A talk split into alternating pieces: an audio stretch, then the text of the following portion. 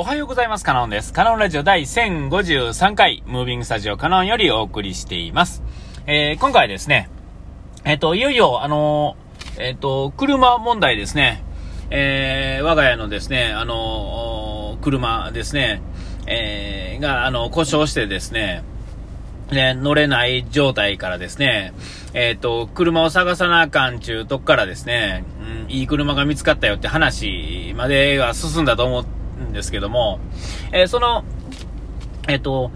もう車屋さんにですね、えどこまで話したのかな、まあ、その見つけた車屋さんがですね、その僕が欲しい車の扱いとしては、あの、まあ、いいところっていうんですかね。要は、あの、日本車やとですね、えどこでもそれなりにやってもらえるんですが、えっ、と、日本車でない車っていうのは、なんか、それぞれ専門があったりなかったったりするんですね。中身はその大きく違わないと思うんですが、えっ、ー、と、やっぱりいろいろあるんですよね。それまでですね、今、えー、前乗ってたというか、その潰れた車がですね、日産のエクストレールっていうやつやったんですけども、それ、その前ですね、その前はですね、えっ、ー、と、外車やったんですね、2台とも、2台乗ってるんですけども、えー、外車やってですね、外車の扱いっていうのは、えっ、と、やはりですね、勝ったディーラー持っていくとですね、うんとまあ、バカ高い、まあ、お金を払わされることが多いんですよね。えー、ただ、そこへ持っていかないとですね、あと、まあ、専門店か、まあ、そのディーラーに持っていかないとですね、まあ、部品が揃わんっていうですね、まあ、いかんともしがたい、えー、状態になるわけですよ。で、それがですね、まあ、その、前のやつはそうです。前の前っていうんですかね、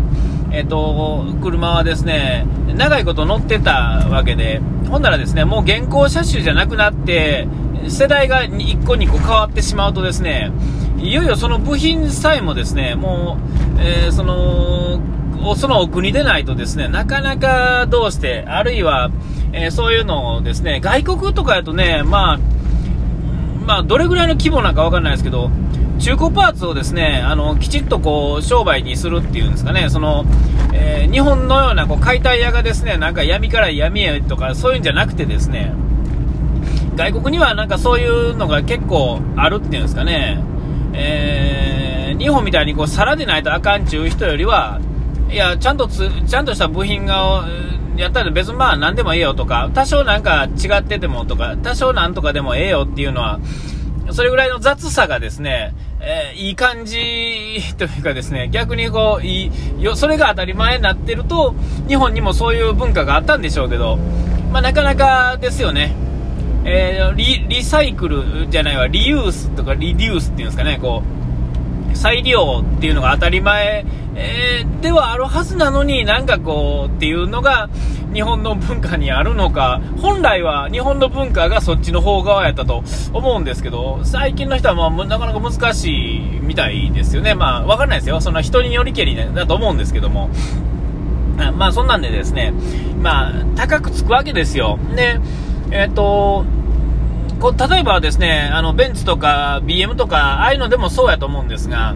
ディーラーで買うとかまではいけても、その後やっぱりですね、お金持ってる人でさえですね、やっぱりディーラーに払うお金っていうのはやっぱりバカ高いわけですよ。なんかこれでこんだけか、みたいなですね、さらに、えー、まあ、例えば、まあ、ベンツとか、まあ、いろいろでしょうけど、お金全然糸目つけへん人はね、そもそもですが、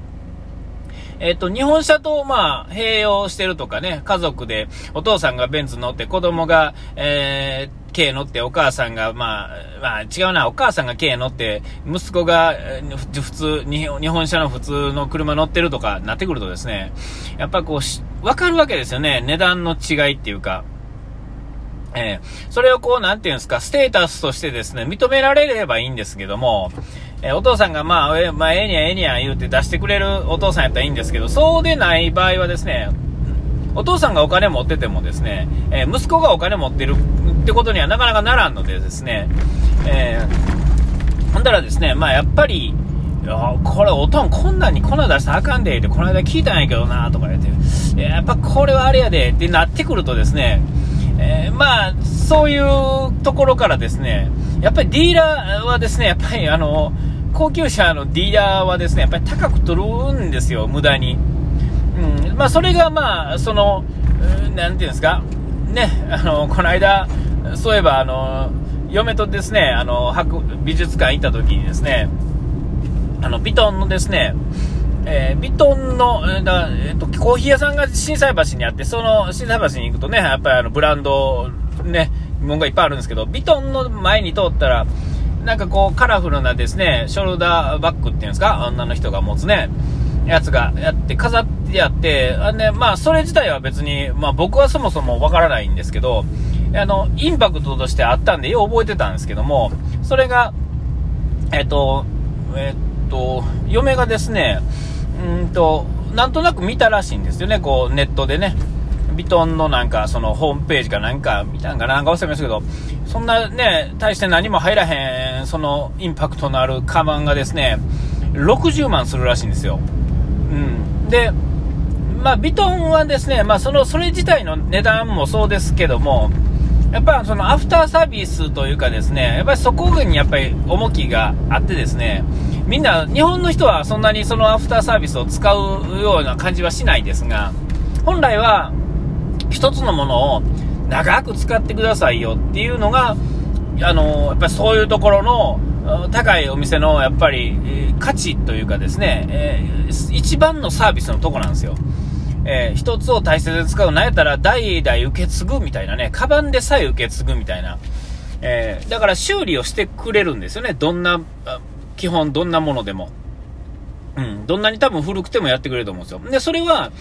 車もそうで、ベンツとかも、えー、もう最初に出た車ありますね。あの、ベンツの一番最初にですね、出た150年前ぐらいの車ですかあんな車でさえですね、あの、交換用の部品が用意されてるんですよ。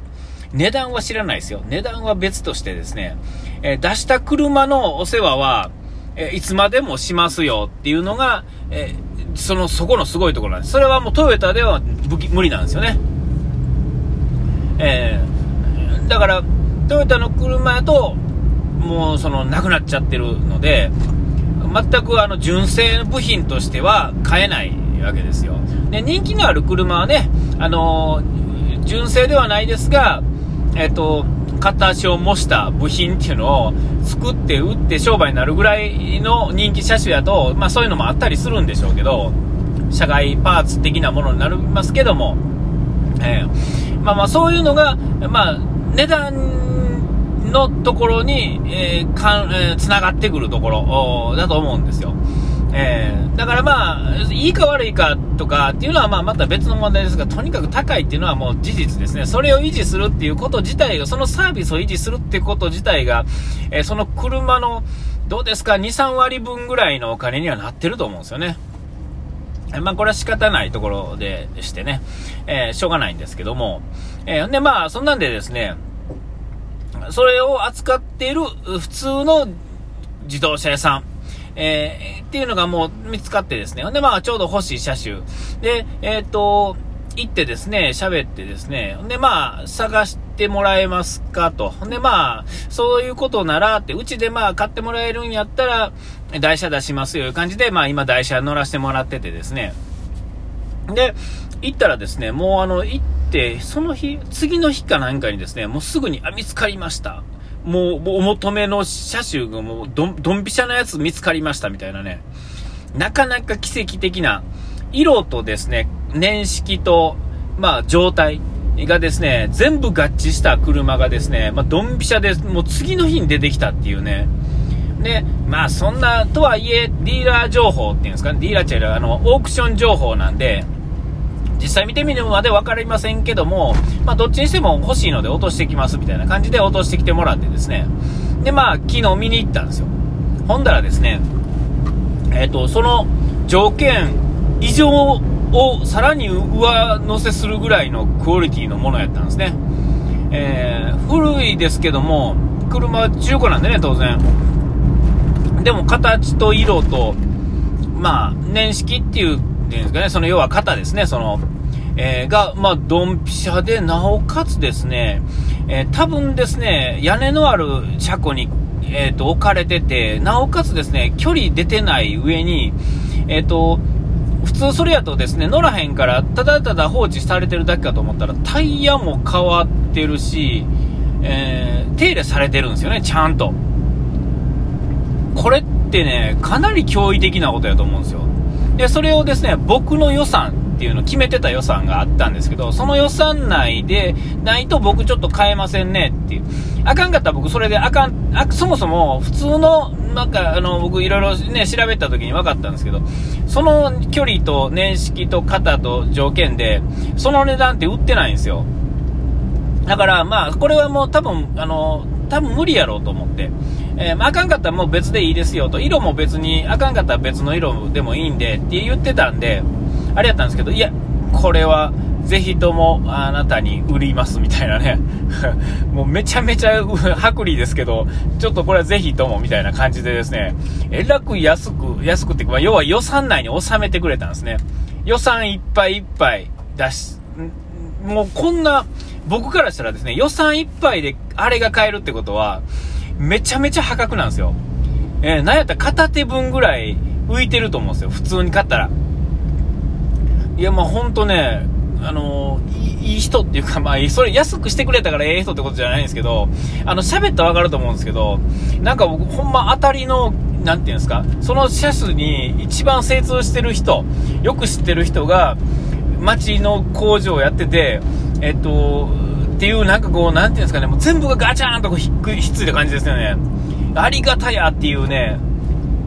こんなことあるんやなと。日本車でもなかなかこんな自分のこの